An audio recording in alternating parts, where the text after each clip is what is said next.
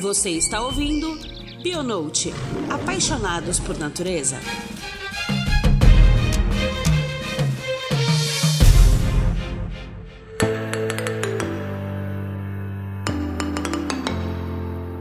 Olá, queridos ouvintes do Bionote. Estamos aqui com mais um episódio, o nosso 29 desse podcast que te traz muita informação de maneira leve para todos aqueles que são apaixonados por natureza. Esse mês iremos pontuar um assunto que gera conflito, sobretudo na economia. Além de muitos questionamentos e negações sobre esse fenômeno de mudanças climáticas e aquecimento global, há quem jura que isso é ilusão e que por isso estamos aqui hoje com um convidado que vivencia esse tema diariamente e é referência em assessorias sobre mudanças globais do clima. O Henrique Pereira, CEO da Way Carbon. Henrique, seja muito bem-vindo. É uma honra ter você aqui conosco hoje. Agradecemos assim imensamente o seu tempo, que a gente sabe que o que a gente menos tem hoje para doar é o tempo da gente. Isso, Juliana, eu que agradeço o convite, é uma honra estar aqui e espero poder contribuir com essa conversa. Ah, tenho certeza. É, estamos aqui também com a nossa querida Cissa. Nesse episódio ela está de volta, né, Cissa? Pois é, não estava no último, mas ouvi tudo. Estou de volta. Oi, pessoal, tudo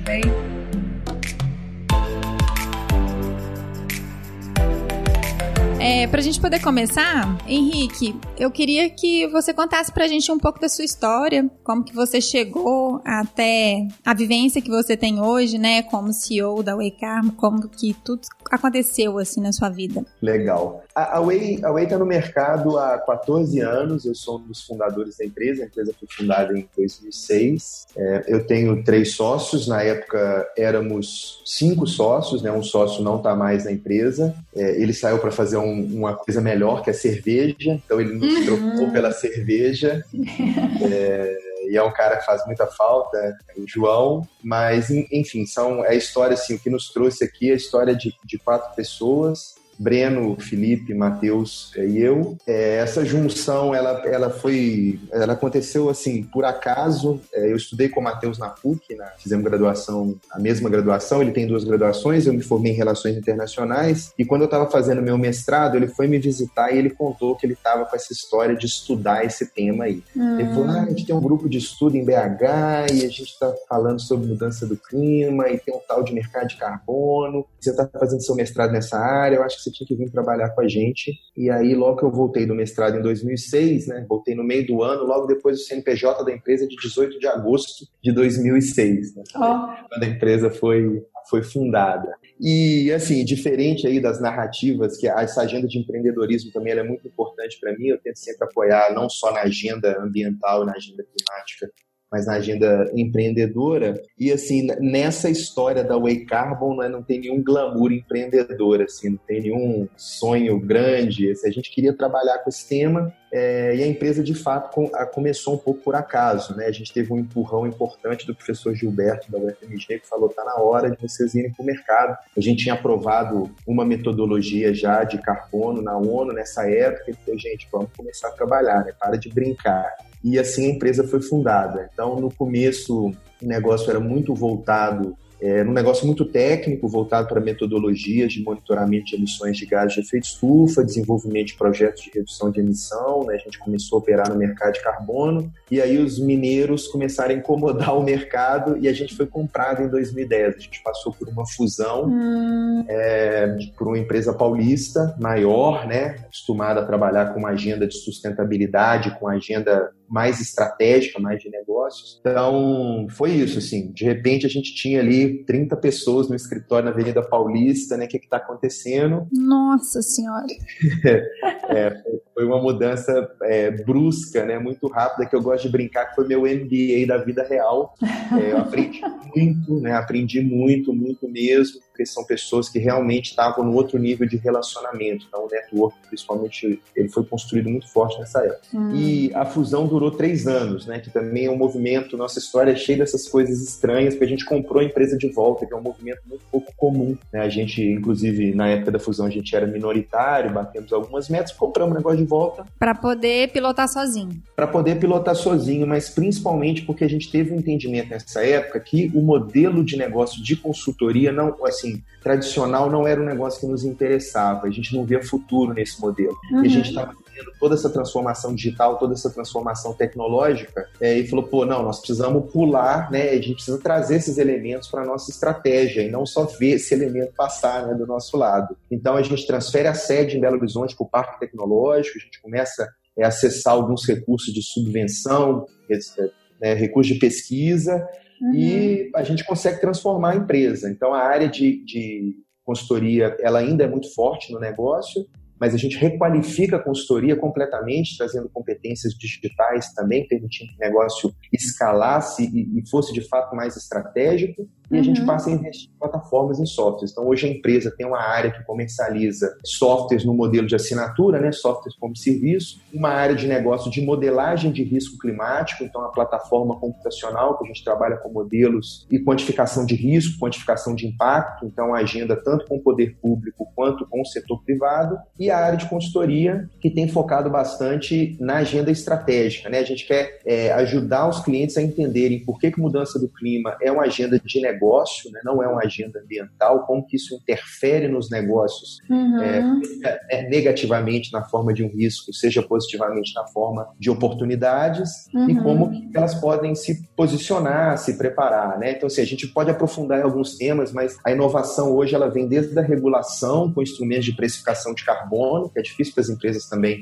entenderem né, como que isso as afeta, as impacta, é, e desde, enfim, disrupções tecnológicas, toda a necessidade necessidade de transformação digital, de transição energética. Uhum. Então, são temas que pegam é, na veia dos negócios. A gente está falando de vários elementos estratégicos né, e não de uma agenda puramente ambiental. Então, uhum. essa, é a, essa é a história, o resumo da história. Nossa, acho que assim, maravilhoso, né? Mais do que qualificado para poder falar o que a gente vai falar aqui hoje. Tô super animada pra gente poder começar aqui com as perguntas.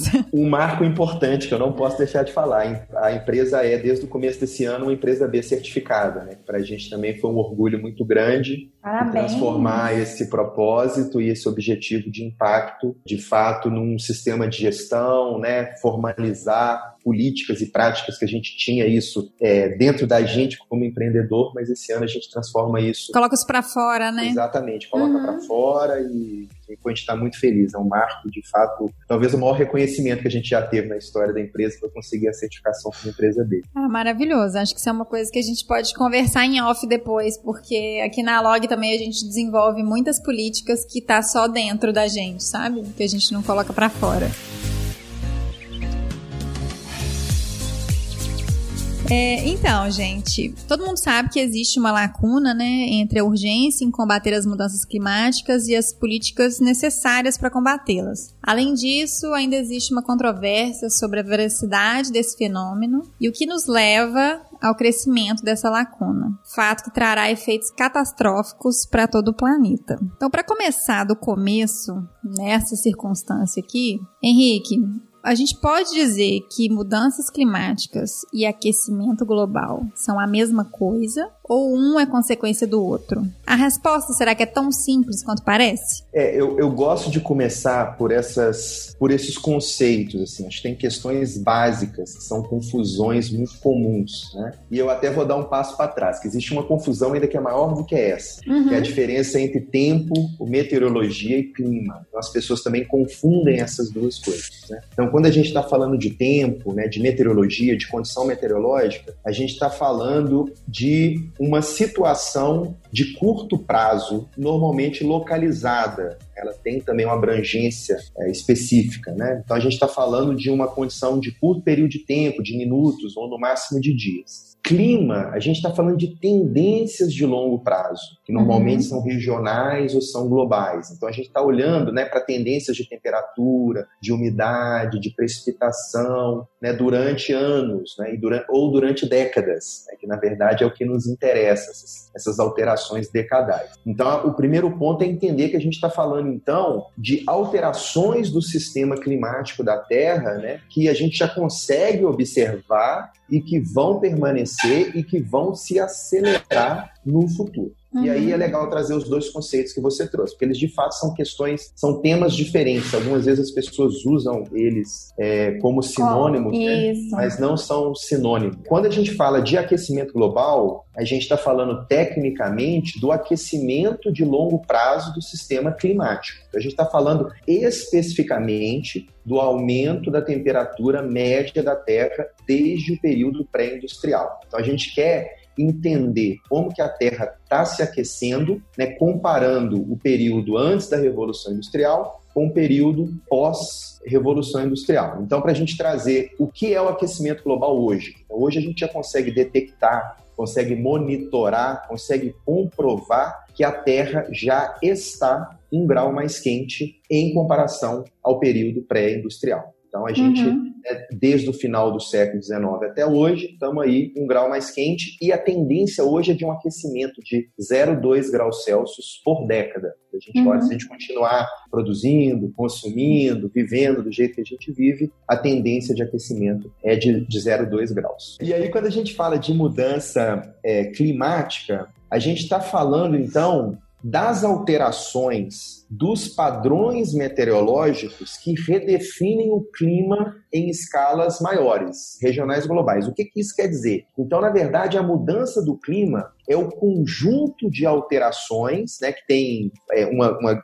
uma ampla gama de efeitos aí, a gente está falando de chuva, de seca, é, de calor em períodos de tempo maiores né, que são ocasionadas porque o clima está se alterando. Então, pela, porque o clima está se alterando, a gente consegue observar é, um conjunto de efeitos, né? Então, basicamente, a gente está falando de extremos de chuva, de extremos de precipitação, as alterações nas médias de temperatura ou nos extremos de temperatura, né? Uhum. Então, é, e aí eu sei que a gente vai querer falar um pouquinho sobre a confusão e sobre negacionismo, e a confusão vem principalmente nesse conceito de mudança climática, porque a mudança do clima ela também está relacionada com alguns processos naturais. Uhum. Então, se um dos argumentos dos negacionistas é falar, ah, não, essa chuva, este pico de calor, quer dizer, aquele fenômeno meteorológico que a gente observa, uhum. não tem como causa uma alteração do sistema climático de longo prazo. Tem como causa um fenômeno natural. Ele já ia então, acontecer de qualquer forma, né? Ele já aconteceria de qualquer forma, ou na verdade, assim, quando a gente observa séries históricas, é, é o argumento de a Terra é assim, o sistema climático é assim. Tem ano que chove, tem ano que não chove, tem ano que uhum. faz calor, tem ano que faz frio. Isso é verdade. Existe um conjunto de é, sistemas locais né, que, que, geram essas situações, El Ninho, Laninha. Então, são exemplos, por exemplo, de fenômenos é, naturais. Agora, o que a gente nota quando a gente fala da mudança climática antropogênica, da mudança climática causada pelo homem, estatisticamente, os fenômenos naturais não explicam as alterações que a gente observa. Então, uhum. quando a gente tenta correlacionar um elemento natural com o que a gente observa, as coisas não se encaixam. Agora, quando a gente coloca o aumento de emissões de gás de efeito estufa e a ação do homem, aí a gente vê essas duas curvas praticamente se ajustando uma em cima da outra. Né? Esse gráfico é o gráfico clássico do IPCC. Então, na hora que a gente vê o aumento de concentração de gás de efeito estufa mais os efeitos naturais, eles colam no aumento uhum. de temperatura. E aí que a gente tem uma convergência entre esses dois fenômenos, é, assim, é um ajuste estatístico altíssimo, né? O gráfico do IPCC é é, é, o gráfico, ele é um gráfico que ele tem temperatura e tem as causas do aumento da temperatura. Então a gente hum. tem o componente desta alteração que é causado pelo aumento de emissões de gás de efeito estufa e hum. É, a, a, fração dessa alteração que é causada por elementos naturais. Então esse é um gráfico, enfim, esse é um gráfico super tradicional que qualquer aula, qualquer palestra que alguém for dar sobre ciência do clima, provavelmente vai ser o primeiro gráfico que a pessoa vai querer apresentar. Uhum. Então então, quando a gente considera que de fato esses fenômenos são reais, a forma com que eles são medidos, que é possível fazer essa mensuração, né? De que é, tem um acompanhamento desde o período pré-industrial para que, de fato, se estabeleça uma narrativa de que existe esse aquecimento. Isso. É, e aí a gente pode falar de dois tipos de pesquisa de clima que são muito importantes, né? Então existe esse acompanhamento das observações. Então existem é, alguns centros de pesquisa, eu particularmente posso citar, eu gosto de usar o dado da NASA, que chama GISTEM. Né? Uhum. Então se você der no Google lá Surface Temperature Analysis NASA, você vai ter é, as informações, o banco de dados, os gráficos, os mapas. É, então a NASA ela utiliza dados de estações meteorológicas e utiliza também modelos, porque a, o aumento da temperatura ou a temperatura na superfície dos oceanos também é muito importante. Uhum. Então, assim, isso não é uma ciência óbvia, porque o que está na superfície terrestre a gente mede. O que está nos oceanos, existe aí um trabalho também de, de, de modelagem e de estatística. Uhum. É, então, o, o Hartley Center na, na, Inglaterra tem uma série, Berkeley tem uma série, então vários institutos e várias universidades têm suas séries e elas são muito parecidas, tá? Quando a gente faz essa, essa comparação num gráfico e são as informações que os pesquisadores que trabalham com modelagem climática utilizam para validar os modelos. Então, direto também, né, para quem acompanha essa agenda mais técnica, você vai ver lá que tem um artigo na Nature ou tem um artigo novo falando assim, ó, mais uma vez as séries observadas comprovam, né, ou validam o, os modelos climáticos que a gente tem utilizado. Então isso uhum. é uma uhum. parte da ciência é, que é muito importante e de onde a gente vê, por exemplo, que 2020 já é o segundo ano mais quente da série histórica. A gente só perde para 2016, né? E a gente não está nem no meio do ano ainda. Vamos ver como é que vai ser o verão no final do ano. A gente ainda pode bater esse recorde indesejado, mas a gente ainda tem tempo de bater esse recorde, né? Mas 2020 já é o segundo ano mais quente é, da série histórica. Existe uma outra área da ciência que ela é,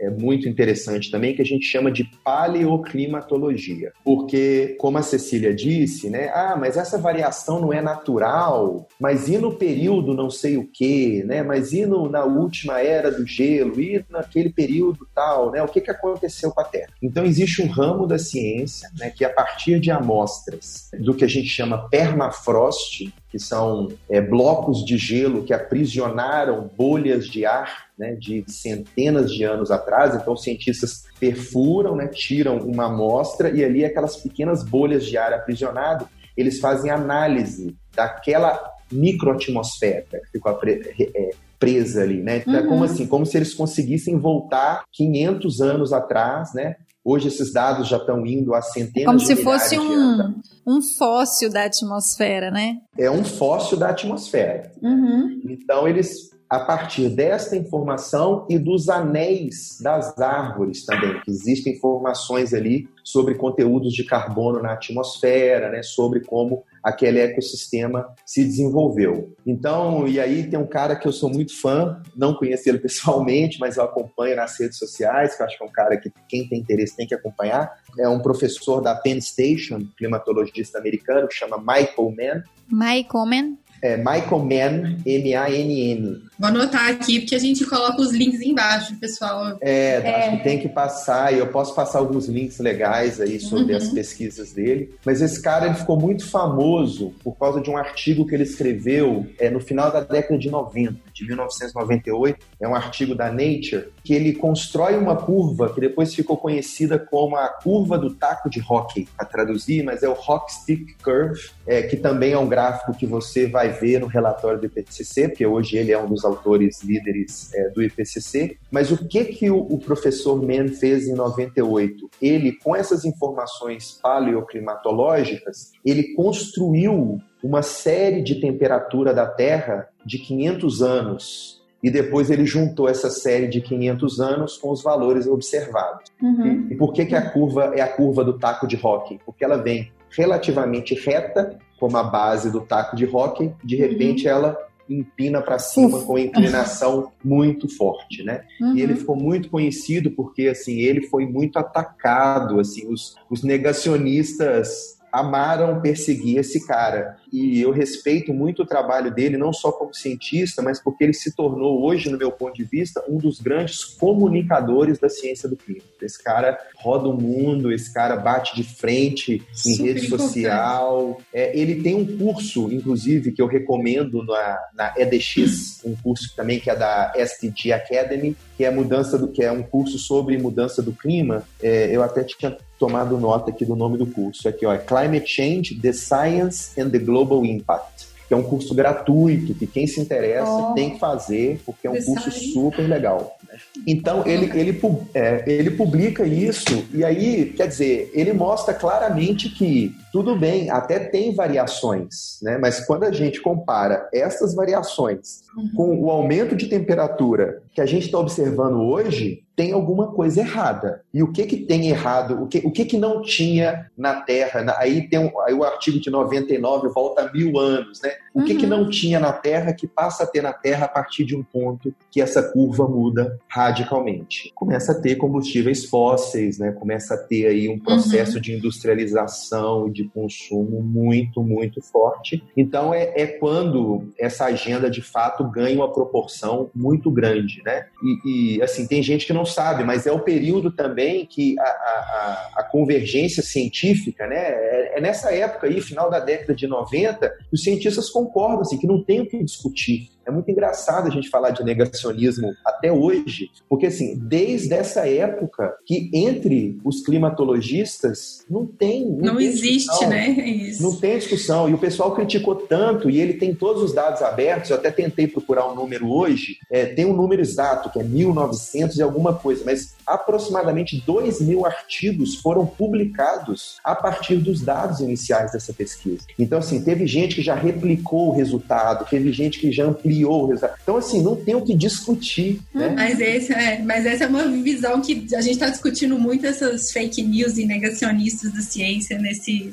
nos podcasts desse ano. E a gente vê que não adianta ter todos os dados na mesa, porque se tiver, porque se tiver alguma coisa alguma pequena lacuna para refutar, eles vão refutar. Eles não acreditam que, por exemplo, a análise de dados e modelagem talvez seja ciência, que isso para eles não, não, é dado científico. Então, é muito difícil você lutar contra gente que não tem argumento para discutir isso. Acho que a gente já, já falou disso umas 20 vezes é. durante os últimos podcasts, porque, gente, é. não tem condição. É, tem um caso muito bom, assim, tem uma história muito boa, porque ele foi processado pela indústria do petróleo, né? E, assim, ele ganhou esse processo, se eu não me engano, não sei se foi 2018 ou foi 2019, mas é super recente. E ele foi processado, tipo, por difamar a indústria do petróleo? Exatamente, é calúnia, é mentira, você não pode fazer isso, entendeu? E ele ganhou esse processo, na verdade, e com quais estratégia? Abrindo os dados, falar, a informação está aí. Se alguém comprovar o contrário, é assim, são medições, não existe isso. É absurdo e, você e... criticar uma indústria com tanto poder né, e dinheiro. É, é absurdo.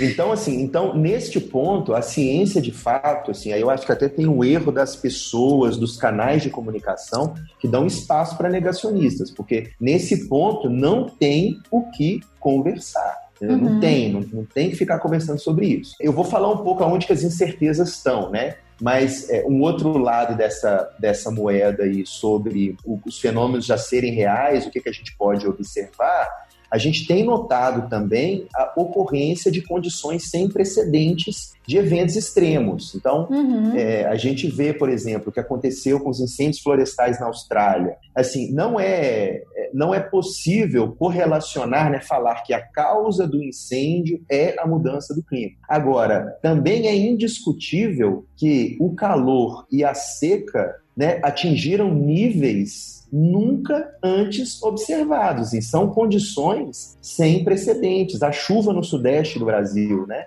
Uhum. Assim, Belo Horizonte, para quem, para quem não, não, ouviu isso, né? Mas Belo Horizonte, se a gente pega de, da década de 60 para cá, chuvas acima de 100 milímetros por dia são super raras em janeiro. Assim, a gente tem entre um e quatro registros por década. Em janeiro desse ano, a gente teve dois no mês. A gente teve o dia que mais choveu no histórico de registro das cidades. É, e foi o dia que destruiu a cidade, né? Foi o dia que destruiu 171 milímetros em um dia. Então, assim, é claro que existem situações absolutamente anormais que têm causado consequências né, e que estão ficando mais e mais claras, que tem como causa, né, ou que tem como intensificador essas alterações climática. Eu falar que às vezes quando a gente fala de 0,2 graus por década, as pessoas, tipo assim, 0,2 graus, o que, que é isso, né? Mas se a gente é. pensar, porque as pessoas não entendem que às vezes um aumento de 2 graus de temperatura já é uma coisa que vai mudar radicalmente toda, toda a dinâmica do planeta, né? Que podem gerar, a gente vai falar disso mais pra frente, mas vários, não só desastres naturais, como afetar crescimento de culturas alimentícias, de espalhar doenças então, assim, 0,2 graus por década não é uma, um aumento desprezível. Tem duas comparações que, que eu gosto muito, né? É, o professor Goldenberg da, da USP, né? Ele tem essa, ele tem a explicação mais simples que eu conheço para o fenômeno, né? Do, do, do aquecimento global e da mudança climática. Ele fala, olha, a atmosfera é um sistema qualquer sistema que você retém mais energia dentro do sistema, ele vai se modificar, né? Coisas vão acontecer ali dentro. Então, assim, isso é básico. Se a gente tem mais gases na atmosfera que estão aprisionando o calor, uhum. é lógico que, que a gente vai observar alterações. Então, assim, isso é, é física básica, não tem como discutir. E um cara que é fantástico, que vocês, na verdade, deviam estar conversando com ele, não comigo, que trabalha uhum. com a gente, que é o Sérgio Margulis. Enfim, esse cara foi secretário do governo federal, né? Foi economista economista do Banco Mundial aposentado. Hoje é o E-Carbon tem assim, o privilégio de ter ele no time, mas o Sérgio ele faz exatamente essa comparação né, da massa da Terra com a nossa massa. Então imagina o que, que acontece no nosso corpo quando a nossa temperatura aumenta um grau, um grau e meio, dois graus. Agora imagina o que, que vai acontecer com o sistema, né? com a massa, o que, que volume de energia está sendo aprisionado para você pegar a Terra e elevar a temperatura em um grau, em um grau e meio, em dois graus. Uhum. Então, assim, isso é um sinal de desequilíbrio realmente muito, muito claro, né? É, e essa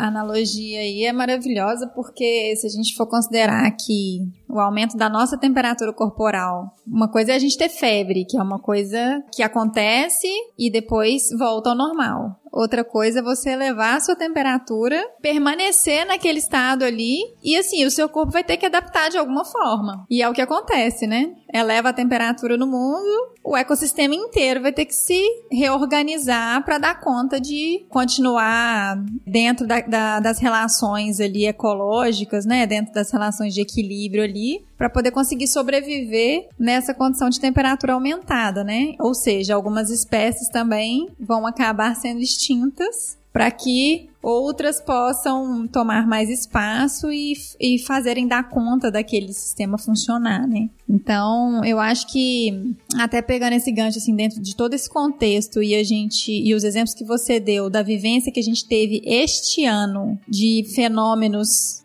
que eram raros e que a gente datava eles é, somente em algumas circunstâncias, que eles passaram a ser fenômenos mais recorrentes e muito agressivos, né? A gente pode dizer assim, a gente não precisa nem perguntar é, se a gente vai, se a gente já está sentindo esse efeito, né? Porque quando a gente fala de mudança climática, quando a gente fala de aquecimento global, parece que a gente está sempre falando do futuro, né? Não, a gente não está falando do futuro e é, e é, importante entender também essa dinâmica, né? É, um dos desafios da mudança do clima é que os recortes temporais são todos muito longos. O que, que eu quero dizer com isso? O primeiro recorte temporal que é muito longo é que o tempo de residência dos gases de efeito estufa, e particularmente CO2, ele é de 100 anos. Uhum. O que isso quer dizer na prática? Isso quer dizer na prática que se a gente parar de emitir hoje, a temperatura vai continuar um grau mais quente pelo próximo milênio. São uhum. mil anos, quer dizer,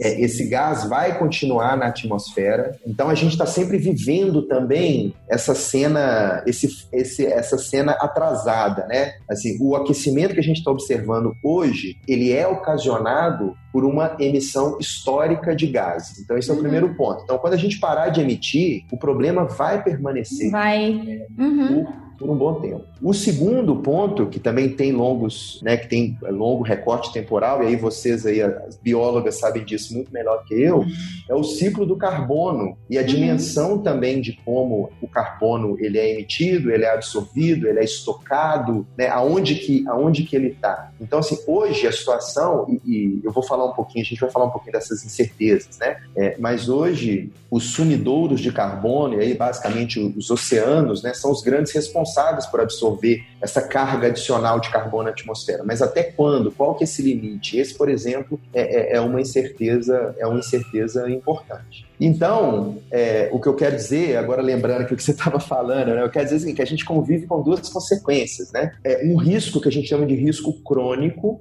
né, que a temperatura, o que a Cecília falou, 0,2 graus por década, né, já temos um grau acumulado. Então, esse acrescimento crônico, né, o agravamento continuado do problema, traz consequências do tipo aumento do nível do mar, aumento médio da temperatura da Terra, né, algumas regiões de fato vão ficar inabitadas. Uhum. É, agora, existem o outro risco, né, que é o risco agudo, que são os exemplos que a gente trouxe. Esse desequilíbrio do sistema climatológico faz com que, né, e para usar as palavras, você usou suas palavras, vou usar as palavras que a gente usa tecnicamente, a frequência e intensidade dos eventos estão se alterando. Então, eles estão acontecendo com uma, uma recorrência maior uhum. e eles estão acontecendo com uma intensidade maior. Se a gente pega a região sudeste do Brasil, a média de chuva diminui, mas os eventos extremos aumentam. Então, a gente tem uma receita do desastre é menos chuva na média, vai chover menos, uhum. mas a chuva vai cair mais concentrada. De uma vez só. Então, assim, você sofre com seca e com alagamento no mesmo lugar. E uhum. isso também os negacionistas às vezes usam para falar: ah, não, mas olha, tá chovendo, ah, mas tá seco. Gente, é isso mesmo, e por causa do mesmo motivo. Assim, uhum. a gente vai sofrer com seca e a gente vai sofrer com alagamento por causa do mesmo fenômeno, né? Por causa é, mas vai plantar alguma coisa para ver se é, se é igual, vai, vai lá. É, e esse ano o Rio Grande do Sul ele apresentou a maior seca da história. Eles estão lá à míngua de água. A situação lá no Paraná, no, no, na bacia do Paraná, tá. É, tá complicada lá, né? É, é outro setor que já tem dado e já conhece as consequências. A gente trabalha muito com o setor elétrico. Então, as reduções de vazão, né, ou a variabilidade de vazão, né, afetam os geradores hidroelétricos, né? Então, isso tem consequência para o país também em outras escalas. É, lembrando, né, que eles lidam com energia de hidrelétrica como energia limpa, né? Como energia verde. E aí esquece da alteração toda no panorama da paisagem local, né? além de todas as alterações de fauna e micro-organismos, mas esse volume de chuva intenso de uma vez só prejudica demais, porque você consegue ver assoreamento assim, um impacto direto mesmo, né? E no início de 2019, a ONU destacou a urgência das medidas ao combate do aquecimento global. De acordo com um relatório de fevereiro de 2019 informado pela Organização Meteorológica Mundial, a OMM, eles indicaram que os últimos quatro anos foram oficialmente os quatro mais quentes já registrados. O que poderia realmente acontecer nas próximas décadas caso a temperatura continue subindo de uma maneira exponencial? O que, nós vamos vivenciar? Me conta. Então vamos lá. É, aí está a incerteza científica que de fato existe. Tá? Uhum. E talvez esse hoje é o debate, assim, talvez não, né? esse é o grande debate técnico hoje e é o debate de fato da incerteza do nível de aquecimento. Então é importante a gente falar isso porque assim não existe dúvida científica de que o aquecimento global é causado pelo homem, não existe dúvida que o aquecimento global é verdade. Uhum. Né? É, o que se discute hoje é o que a gente chama de equilíbrio da sensibilidade climática. O que, que, é isso na prática? É uma tentativa de medir o efeito do aquecimento, que é exatamente a sua pergunta. Uhum. Como que os cientistas fazem essa pesquisa? Então, existe uma pergunta de pesquisa, como toda boa ciência, né? como toda boa pesquisa, uhum. que eles querem responder qual é a consequência para o aquecimento se a gente dobrar a concentração de gás de efeito estufa em comparação ao período pré-industrial. Então, assim, no período pré-industrial, a concentração de, de, CO2 era da ordem de 280 ppm. Então, a pergunta é: o que acontece com o planeta Terra se a gente atingir 560 parte por milhão de CO2. É, por que, que essa pergunta é difícil? Porque quando a gente aumenta a concentração de gás de efeito estufa nesse patamar, a Terra ela passa a ser o sistema, vamos falar, né, o sistema climático ele passa a ser impactado não só pelo efeito estufa. Quer dizer, o que começa a acontecer não é apenas um maior aprisionamento de energia na superfície da Terra, hum. porque a gente começa a ter também o que a ciência chama de feedback. Uhum. Né? E aí os feedbacks podem ser positivos ou pode ser negativos. Feedbacks positivos contribuem para o aumento da temperatura, feedbacks negativos contribuem para redução da temperatura. Então vamos dar um exemplo de feedback positivo. Se a Terra começa a ficar muito quente, a gente começa a ter mais evapotranspiração e evaporação. Então a gente tem mais vapor de água. Uhum. E vapor de água é um gás de efeito estufa. Tem pessoas que não sabem disso. Então, o CO2 e o vapor de água são os dois gases de efeito estufa mais relevantes para o aquecimento global. Por exemplo, aí tem uma, é, é, uma outra questão as massas polares de, de, gelo começam a se derreter, você passa a ter exposição de solo. Então, uhum. Então, o solo retém calor e transmite calor, que seria um outro feedback positivo. Então, até anotei os números. Então, o que que hoje, mais ou menos, o que, que a ciência está chegando? Fala, olha, se a gente dobrar a concentração, e nós já estamos chegando perto de 500 ppm, eu vou falar sobre isso, né? Então, a gente está tá chegando em vias de dobrar. O efeito estufa, né, essa dinâmica de aprisionamento de energia, seria responsável por mais um grau de aumento de temperatura em comparação ao período pré-industrial. O feedback positivo do vapor de água por 2 graus e meio. Nossa! E a exposição das calotas polares por mais meio grau. Então, assim, se a gente pega só os feedbacks positivos, a gente está falando de 4 graus de aquecimento médio Socorro. da superfície terrestre se a gente dobrar a concentração de gás de efeito estufa. Jesus amado. Então, o derretimento de calota polar não é só o urso polar que está lá perdendo a casa dele, que as pessoas se sentem, né? Às vezes, é, assim, nossa, o aumento preciso... do nível do mar. Às vezes as pessoas só se sentem tocadas quando elas veem o urso polar lá no. Magrinho sem ter o que comer. É, mas não, não, gente, não é só isso, é meio grau a mais. É, e é isso aí. Nossa. E aí também existem os feedbacks é, negativos, né? Porque, por exemplo, esse processo também de evaporação nos oceanos, né? Se eles formam o que a gente chama de nuvens baixas, é um tipo de formação que atua como a neve, é um tipo de, de formação que ajuda a refletir né, a energia do infravermelho de volta para a atmosfera. Então, assim. Uhum é complexo e o avanço dos modelos climáticos é exatamente na direção de incorporar todos esses sistemas de feedback para que os balanços energéticos sejam calculados, né, considerando. Então, é, eu até peguei os números aqui, se a gente considera o equilíbrio de sensibilidade climática do último relatório do IPCC, a convergência era que dobrar a concentração de gases nos levaria aí, na média, tá, a 3 graus de aquecimento. Esse número já está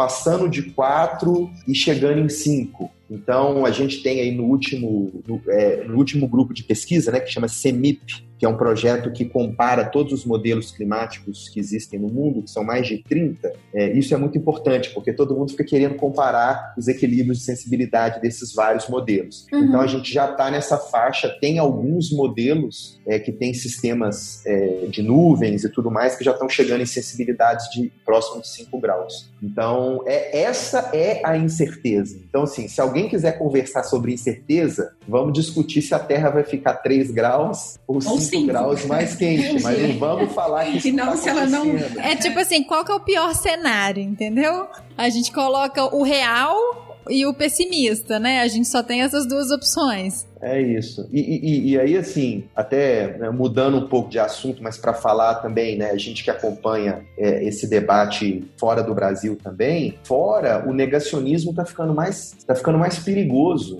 porque uhum. já não tem um questionamento se mudança, que mudança do clima não está acontecendo, entendeu? Porque já, você tem a evolução do, do argumento, né? Sim. Então, é fora, assim, as pessoas que falam que isso não é verdade, ou as pessoas que falam que não é causado pelo homem, são menos hoje, né? É menos comum a gente ouvir esse argumento. Mas tem dois que estão crescendo demais e que talvez são mais perigosos, né? Que é, são as pessoas que falam assim: a gente tem tempo para resolver isso, menino. Ó, não preocupa com isso não. Nossa.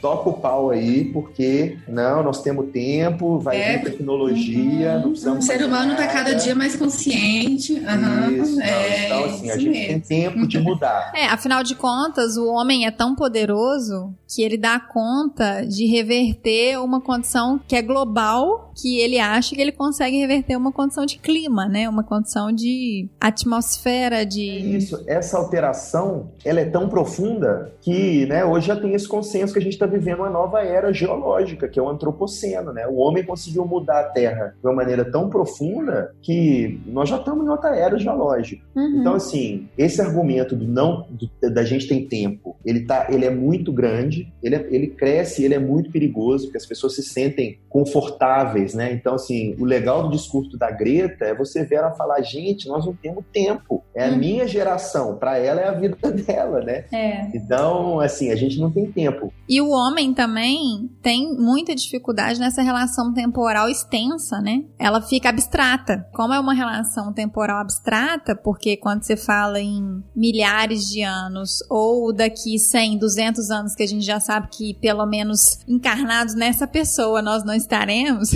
né? A gente vê que isso causa muita dúvida e causa também realmente, de fato, como acreditar em algo que eu não vou vivenciar para poder falar se é verdade ou não, né? Então vamos lá. Você sabe por que a gente não tem tempo? O conceito mais legal para explicar isso para uma pessoa é um, é um conceito que a gente chama de orçamento climático. O que é orçamento climático? É um jeito de você pegar essa discussão sobre a concentração e falar assim: olha, quanto de gases eu posso ter na atmosfera é, até atingir 2 graus? Essa é uma parte da ciência também que está bastante dominada, tem ali sua faixa de incerteza. Uhum. No ano passado, a humanidade já tinha consumido 76% desse orçamento. Traduzindo em anos, eu vou te falar o seguinte: se a gente não fizer nada, um grau e meio em cinco anos, tá? Um, dois graus entre uma década e 15 anos. Estaremos vivos. A gente está vivo, uhum. não é um problema da geração futura. E se a gente pega o relatório do IPCC de, de, de, um grau e meio, né, que é um relatório também com a leitura obrigatória, ele é super, assim, ele é super depressivo, mas ele é super importante.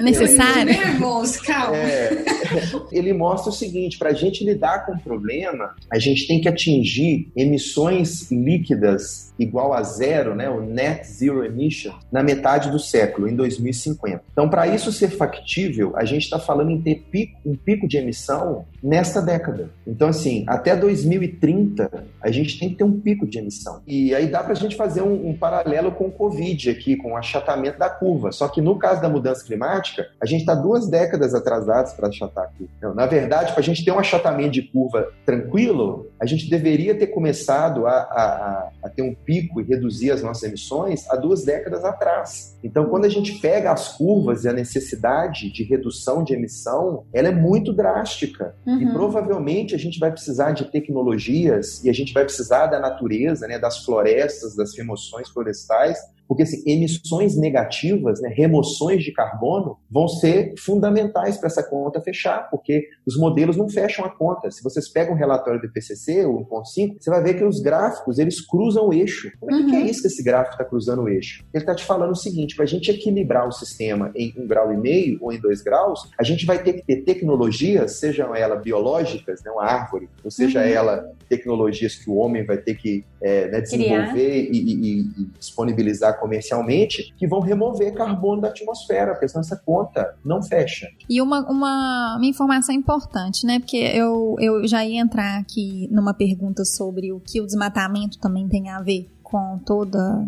todo esse tema que a gente está lidando aqui. Florestas em pé, elas representam uma captura dessa emissão desses gases para minimizar esse efeito, certo? É, é, essa é uma ciência que tem avançado bastante também, porque tem a discussão sobre o ápice é, das florestas, né? Do, do, clímax, né? O clímax, desculpa aí, obrigado. Que esses sistemas, né, pelo menos o que a maneira que a gente trabalha hoje entende, é eles a, a dinâmica ali de é, crescimento, morte, de, né, degradação serrapilheira, incorporação desse carbono no solo, degradação desse carbono de novo. Então, assim, é, é um sistema que ele emite e captura com um balanço igual a zero né, a forma, inclusive, que o IPCC trata as florestas é, em clímax. Uhum. Mas são é, estoques é, fundamentais de carbono. Quer dizer, o balanço é zero, tudo bem, talvez elas não estejam contribuindo para remover carbono, mas historicamente elas removeram muito carbono e elas uhum. têm muito carbono e elas são fundamentais. É, é, fundamental que as florestas sejam mantidas de pé, porque senão a gente vai pegar todo esse carbono e vai colocar ele de volta na atmosfera. Então, e por isso que o desmatamento é um né? problema tão grande. Ele vai estar disponível. Enquanto ele está nesse ciclo biológico fantástico, né? É, contribuindo ali para a vida, né? Então, mas tem algumas, tem algumas pesquisas recentes super interessantes também, tentando entender, tentando entender essa, essa dinâmica. Que é o argumento da derrota, né? Que é o argumento assim, que também não temos o que fazer. Né? As soluções são muito caras, as soluções não existem. Isso também não é verdade. O custo da inação é muito maior, entendeu? Do que é, é, qualquer ação que a gente possa tomar hoje, assim.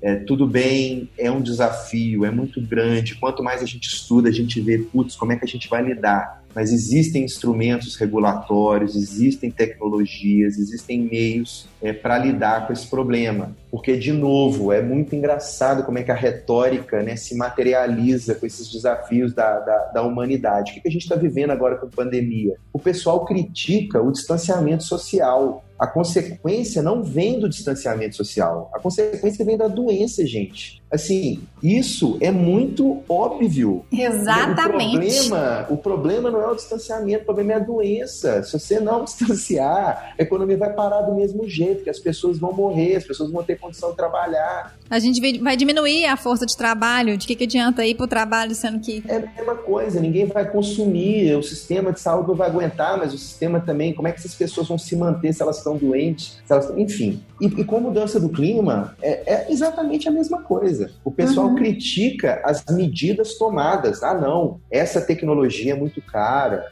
Migrar de um sistema fóssil para um sistema não fóssil é muito caro, isso é inviável, isso vai afetar a economia, isso vai afetar emprego exatamente o mesmo argumento. É, é a mesma coisa. Mas o mesmo problema, imediatismo, né? é, mas o problema não são as medidas que a gente tem que tomar. O problema é a mudança do clima. Porque se nada foi feito, a gente vai ter áreas desertas, vai faltar água, vai, vai ter áreas inabitadas, setores econômicos inteiros vão ser E uma coisa importantíssima que é a produção de alimento, né? Segurança alimentar, segurança é. hídrica, entendeu? Outras pandemias vão se, vão se desenrolar, então, porque vai é, acontecer com então, essa mudança assim, de temperatura, é, vai tudo parar de novo. É, derrotismo, entreguismo é, é, um, é uma outra faceta, ultimamente, também dos, dos negacionistas, entendeu? Ah, uhum. beleza, mas não tem o que fazer. Não podemos concordar também com essa posição.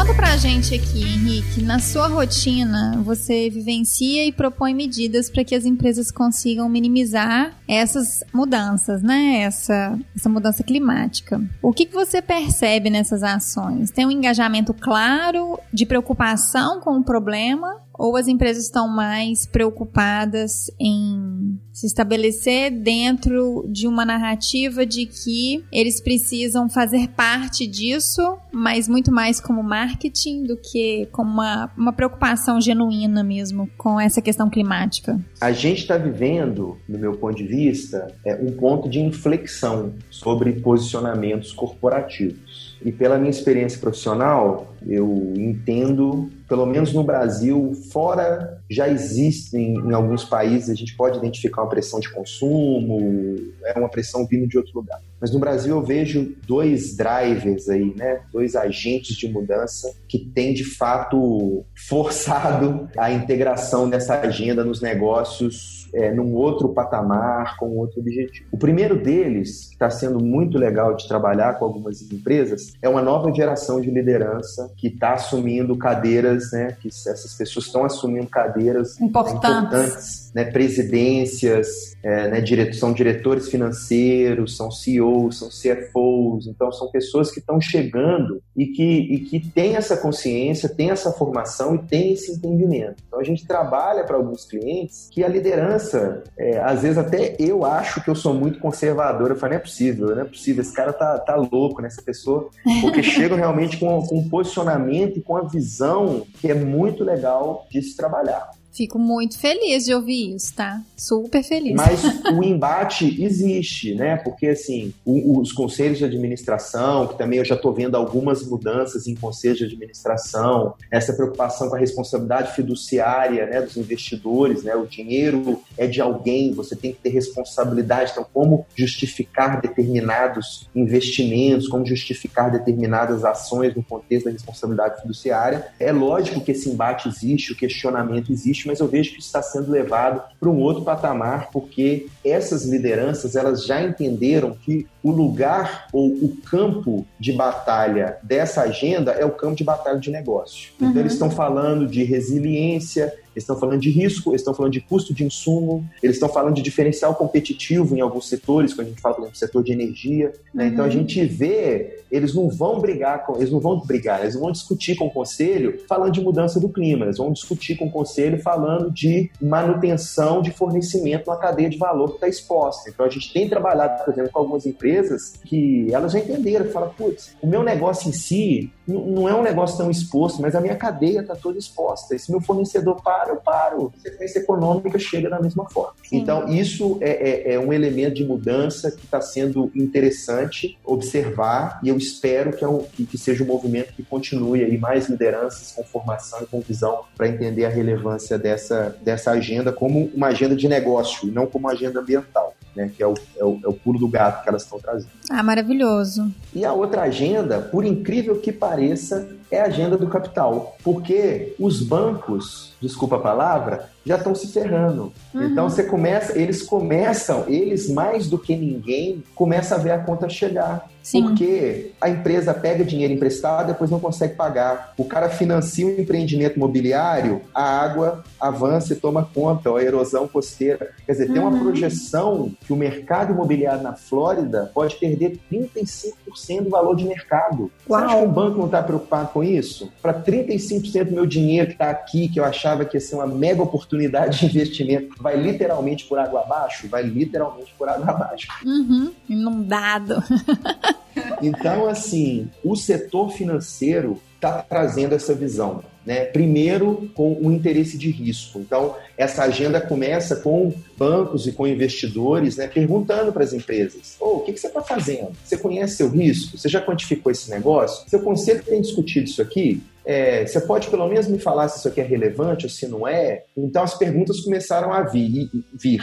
E hoje é, essa agenda tem tomado outra proporção. Ontem o Sérgio Real, que é o CEO do Santander, é, fez uma live com o Larry Fink, é, que é o CEO do maior asset management do mundo, né, que é a BlackRock. E a BlackRock, ele escreve todo ano uma carta né, avisando para os investidores que se eles não começarem a endereçar essas questões, para a BlackRock isso não é só uma questão reputacional, né? não é só uma questão de responsabilidade, mas acima de tudo é a garantia que aquele dinheiro vai ter retorno é, para os investidores, para os cotistas da BlackRock. Então, essa agenda está vindo, o Fórum Econômico Mundial lançou uma iniciativa né, dentro do Financial Stability Board. Então, toda essa agenda vinculada é, a riscos no setor financeiro, né, ela está vindo muito forte, ela está fazendo as empresas mudarem de posição. Aquele movimento do divest, né, vários investidores começaram a tirar fundo de empresas de óleo e gás, empresas uhum. que tinham base fóssil de produção, porque todos são bonzinhos? Não, eles não são bonzinhos, mas eles começaram a ver o seguinte: se, por exemplo, se o carbono for precificado, né, se os países começarem a adotar instrumentos de precificação de carbono, essa conta não fecha, né, não faz sentido. Eles vão né, ter muito prejuízo. O né? renovável vai ficar mais barato, a termoelétrica vai ser desligada. São elementos de mercado, são elementos econômicos. Né? O Trump brigou, brigou, brigou para defender a indústria do carvão, a indústria do carvão está afundando do mesmo jeito. Uhum. É, é, é, enfim, é um jargão antigo, mas que vale agora. É, a idade da pedra não acabou por falta de pedra. Então, uhum. se a idade do carvão não está acabando por falta de carvão e a idade do é. petróleo não vai acabar por falta de petróleo. Então, assim, a indústria do carvão é um dos setores que está reduzindo as emissões globalmente. Mas por quê? Porque não faz sentido. Tem energia mais barata, tem energia mais eficiente. Para que eu vou mexer com esse negócio? Então, essa agenda econômica é uma agenda que tem, que tem transformado é, bastante. Então, são os dois pontos que eu destacaria: as lideranças e, e essa agenda do setor financeiro. Eu falo, nossa, pelo menos uma boa notícia.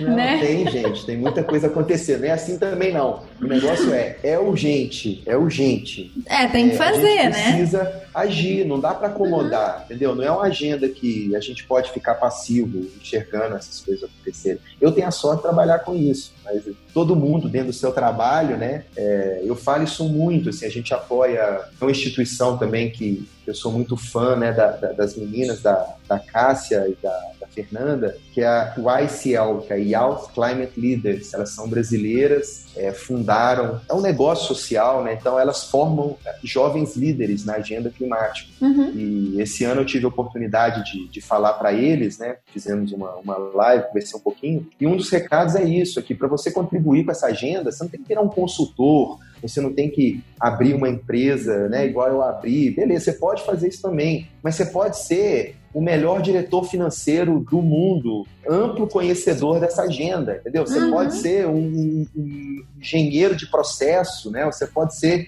diretor de operações, você pode ser o CEO de uma mega empresa com conhecimento e, e com uma visão para lidar com esse tema. Então, a gente precisa também lidar com essa questão no nosso dia a dia, né? No nosso trabalho, nas coisas que a gente faz. É, eu Essa comunicação não, não violenta que a gente chama, né? Tipo, violenta porque você precisa bater de frente com a pessoa que não acredita em mudança climática ou não tá nem aí pro meio ambiente, mas você tá falando a linguagem que ele entende. Isso já, É isso. gente, isso já muda toda a perspectiva. Não precisa, não precisa usar o urso polar, não. Tem outros meios de acessar as pessoas que precisam, que têm que entender que tá, tá tudo mudando. Exatamente. E também que assim, você não precisa sair do seu nicho para você colaborar com essa agenda, né? Você faz isso dentro do seu nicho, dentro do seu trabalho. Então, todos são passíveis de serem colaboradores dessa agenda, né? Eu acho que isso é um recado fundamental. Não é uma agenda ambiental, entendeu? Exatamente. Ela é uma agenda econômica e é uma, ela é uma agenda social muito importante. A gente não falou de, né, de questões também de, de pobreza, de gênero, mas assim, pessoas mais vulneráveis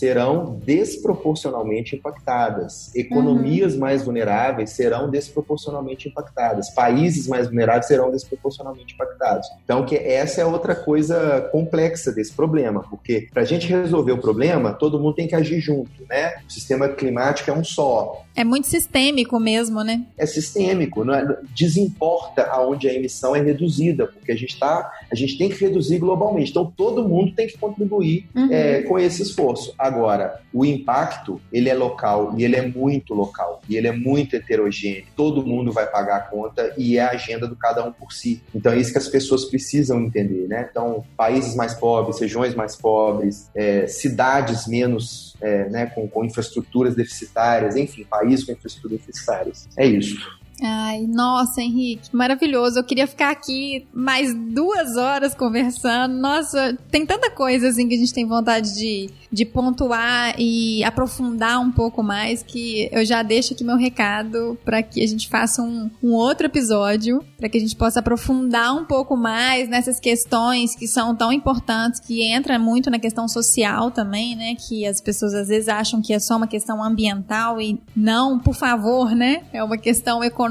e social. Eu gostaria de te agradecer mais uma vez pelo seu tempo destinado aqui pra gente poder gravar esse episódio que eu acho que foi esclarecedor em vários aspectos. A gente ainda tem muito pra falar e a gente ainda vai falar disso. A gente vai voltar com você aqui pra gravar mais um episódio e isso renderia, na verdade, vários episódios. Eu acho que esse assunto é quase que interminável. A gente pode é, ter vários caminhos pra falar dele. E eu gostaria que você deixasse seus contatos pra quem quiser saber um pouco mais do seu trabalho, entender um pouco mais sobre esse mercado de crédito de carbono. Não, legal. Eu que quero agradecer, Ju. Foi muito, muito legal. Que bom que vocês gostaram. Fico feliz que a conversa foi boa. Ai, foi ótimo. E vamos fazer os próximos, tá? Tô, tô à disposição. É, os meus contatos, assim, eu tô nas redes sociais profissionais, lá no LinkedIn, se procurar o Way Carbon Henrique Pereira. O Way Carbon não é uma empresa tão grande, nós somos aí próximo de 70 pessoas, então também se entrar na Way Carbon lá vai me, vai me achar. É, e o meu e-mail é henrique.pereira.waycarbon.com. Eu estou sempre aberto, sempre tento ajudar, né? É, jovens profissionais ou velhos profissionais também que às vezes querem levar essa agenda para dentro das empresas, né? Ou simplesmente querem conversar, trocar algumas ideias, trazer informações. Uhum. A gente é uma empresa que gosta muito de colaborar e sempre que eu tenho tempo aí, eu sempre tenho contato com, enfim, com quem tem interesse, com um grupo de pessoas aí que tem discutido essa agenda. Nossa, muitíssimo obrigada, Cissa.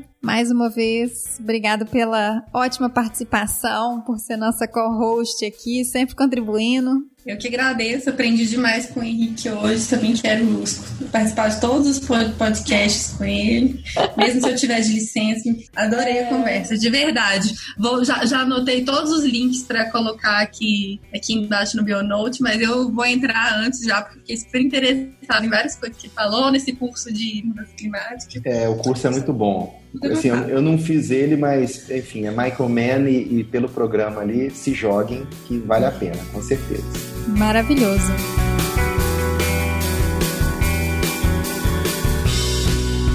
Chegamos ao final de mais um episódio, pessoal. Espero que vocês ouvintes tenham gostado. Lembrando que o Bionote é um podcast da Log Nature, que é uma empresa especializada em trazer soluções para o desenvolvimento de pesquisas referentes à biodiversidade. E lembrando que nós estamos disponíveis com o nosso podcast nas principais plataformas, no Google Podcast, no Spotify e nos aplicativos tanto para Android quanto iOS. E agora eu tenho uma novidade para vocês, que muito em breve nós vamos disponibilizar nossos episódios no canal do YouTube da Log Nature. E lembrando que vocês podem visitar o nosso site, o nosso site é novo, tá maravilhoso, com novas informações e muito mais fácil de acessar. Então acessa lá www.lognature.com.br. É, no Facebook, a nossa página é Log Materiais e no Instagram, Log Underline Nature e também no LinkedIn, através da página Log Nature. Então, nós estamos aí trazendo informações e novidades em todos esses canais de comunicação. Dentro desse cenário de pandemia, eu me despeço aqui e desejo que todos estejam bem e saudáveis, vocês estejam em casa. Se você puder, fique em casa, contribua para a sociedade, tá, gente? Um beijão, até o próximo mês. Tchau, tchau.